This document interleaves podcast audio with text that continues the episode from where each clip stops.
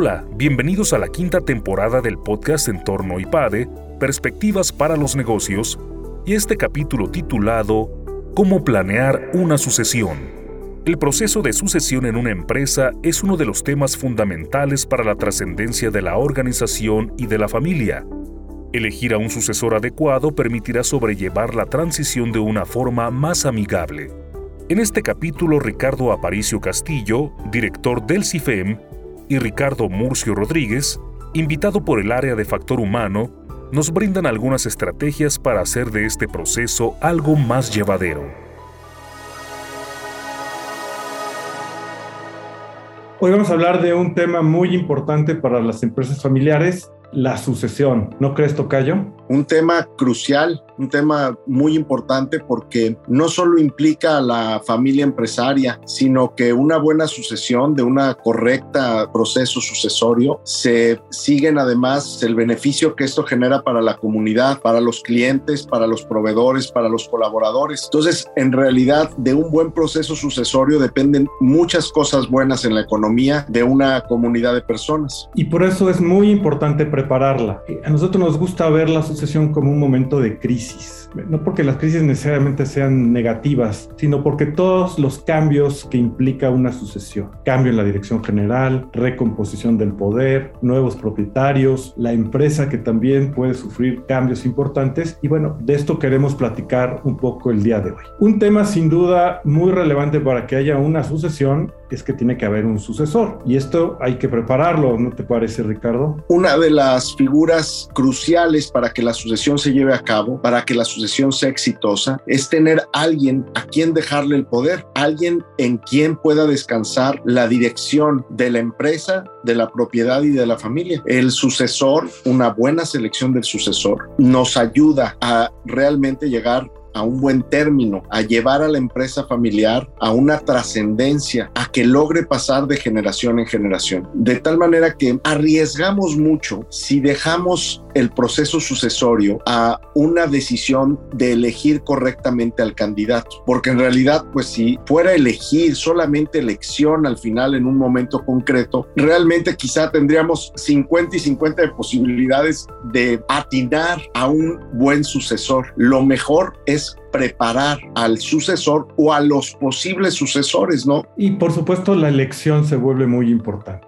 Que esa es la otra parte que hay que tener en cuenta. ¿Quién debe elegir a ese candidato, esa candidata? Idealmente el consejo de administración. Y por eso, de la mano de ir preparando a ese sucesor, a esa sucesora, de irlos capacitando, dándoles experiencia, dándoles oportunidad, hay que ir creando esa otra parte, la institucionalidad, los consejos de administración, que ayuden, por un lado, a esa elección y después, de manera muy importante, acompañar a quien va a tomar ese poder para ayudarle a tomar buenas decisiones, por un lado, y también en esa relación con la familia propietaria, quien dirige, que normalmente se da, podría ser de la familia, pues le tiene que rendir cuentas a alguien, y ese alguien pues tendría que ser ese consejo de administración, que a su vez representa los intereses de los propietarios. Todo esto ayuda a facilitar la comunicación y la buena marcha, por un lado del negocio y por otro también de la familia. La preparación del sucesor tiene, diríamos, estos tres momentos, que yo creo que tendrían que ir en ese orden. Primero, una formación del carácter, que esa se da pues desde el nacimiento hasta las primeras etapas de la juventud. Después, una formación técnica que tendríamos que dividir en la preparación académica o específica de la parte técnica que tiene que saber y la preparación en la experiencia, los aprendizajes vivenciales que tiene el sucesor. Estos tres elementos nos ayudan a tener sucesores porque hay que pensar en, en alternativas, no en uno solo, sino en alternativas de sucesores para que en el momento de la elección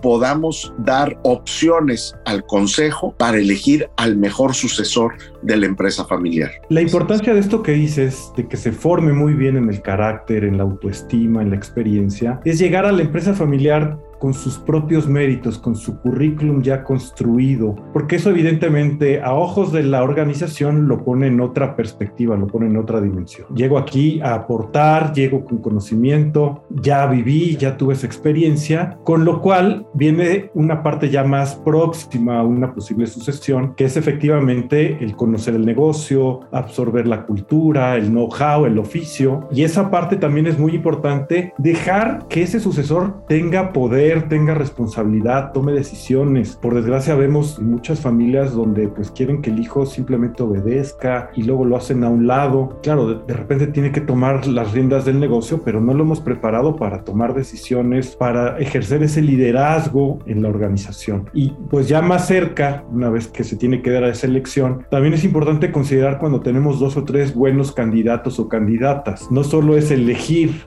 al mejor o la mejor, que sin duda esa es la idea, y ahí es donde el consejo, insisto, nos puede ayudar muchísimo, pero también qué va a pasar con esas otras dos personas o esa otra persona. ¿Se va a quedar en el negocio subordinándose a quien quedó? ¿Hay que abrir más espacios de desarrollo? ¿Pudiéramos empezar un negocio paralelo? Ese es otro tema importante que hay que explorar. Cada familia tendrá su circunstancia, pero es parte integral de esta planeación. También cómo va a quedar ese equipo directivo eh, que va a trabajar con ese director, esa directora general, si hay hermanos, si hay hermanas, primos dentro de ese equipo pues que efectivamente puedan colaborar y no se vuelva también como una guerra interna, ¿no? De, pues sí, a ti te eligieron, pues yo no estoy de acuerdo, y entonces hay como boicot, hay conflicto, hay inconformidad, y eso pues genera mucha tensión y complicación. Otra parte importante, sin duda, tiene que ver pues precisamente cómo se prepara a la familia, porque no es que ya el sucesor sustituya al fundador y es el manda más y, y hace todo lo que quiera. Una cosa que yo creo que es muy importante que un sucesor, una sucesora reflexione es para quien trabajas, pues trabajas para la familia. Y a esa familia, pues también hay que prepararla para que sepa ser buena propietaria. Tenemos que aprender en familia a construir un ámbito de diálogo. Y esa es la forma de preparar a la familia, ir entendiendo técnicamente qué es una empresa, qué es el negocio. Es una parte muy importante de formar a la familia. Entonces tenemos que formarla en este diálogo, en aprender a dialogar, pero también en entender de fondo qué es la empresa y cómo es la trascendencia de las grandes empresas. Una parte importante donde se da toda esta educación, todo este proceso de diálogo es lo que llamamos el consejo de familia. Así como hablamos del consejo de administración que ayuda a tomar buenas decisiones en el negocio, también el consejo de familia nos ayuda a gestionar estas relaciones que ya más cerca de una sucesión, pues sin duda que tenemos que lograr. Un consejo de familia donde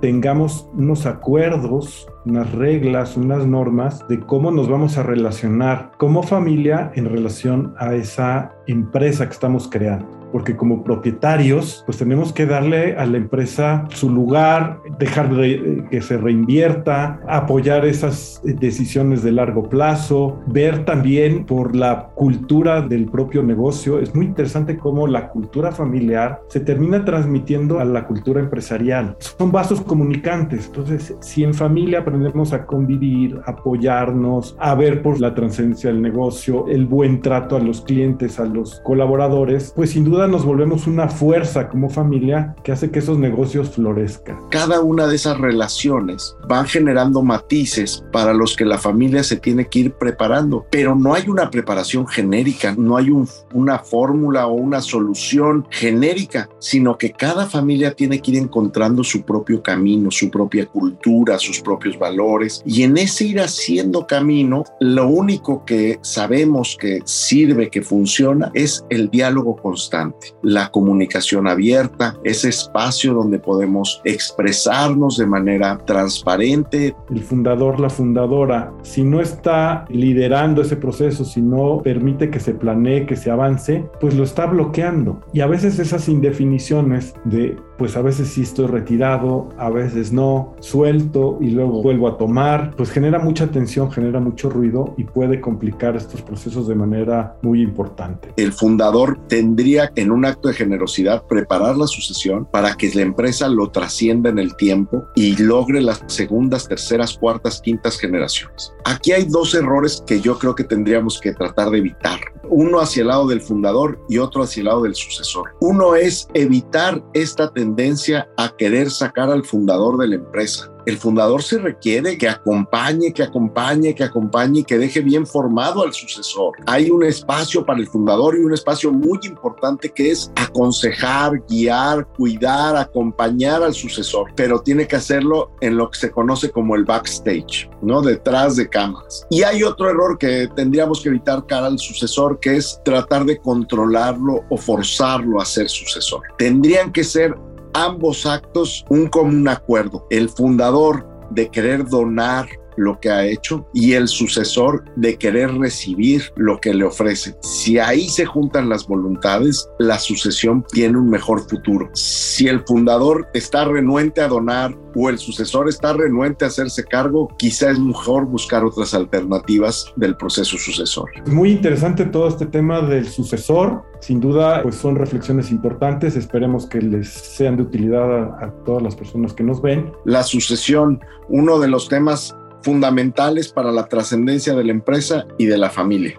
Sin fundador no hay empresa familiar, pero sin generosidad, sin amor, sin cariño, no hay sucesión. El fundador tiene que ser capaz de donarse, de donar lo propio para que la empresa y la sociedad sigan creciendo. Es sin duda una de las misiones de la empresa familiar que hoy hemos tratado de destacar y que esperamos que les sirvan para su propia reflexión y para su crecimiento como empresa familiar. Recordar que la empresa familiar es clave en la economía de los países como México y sin duda su trascendencia, esa generosidad para que la empresa continúe, siga dando empleos, siga siendo factor de desarrollo es fundamental. Y bueno, pues esperamos que estos conceptos les ayuden y nuestros mejores deseos para que sean empresas familiares muy exitosas, trasciendan y tengan sucesiones también exitosas.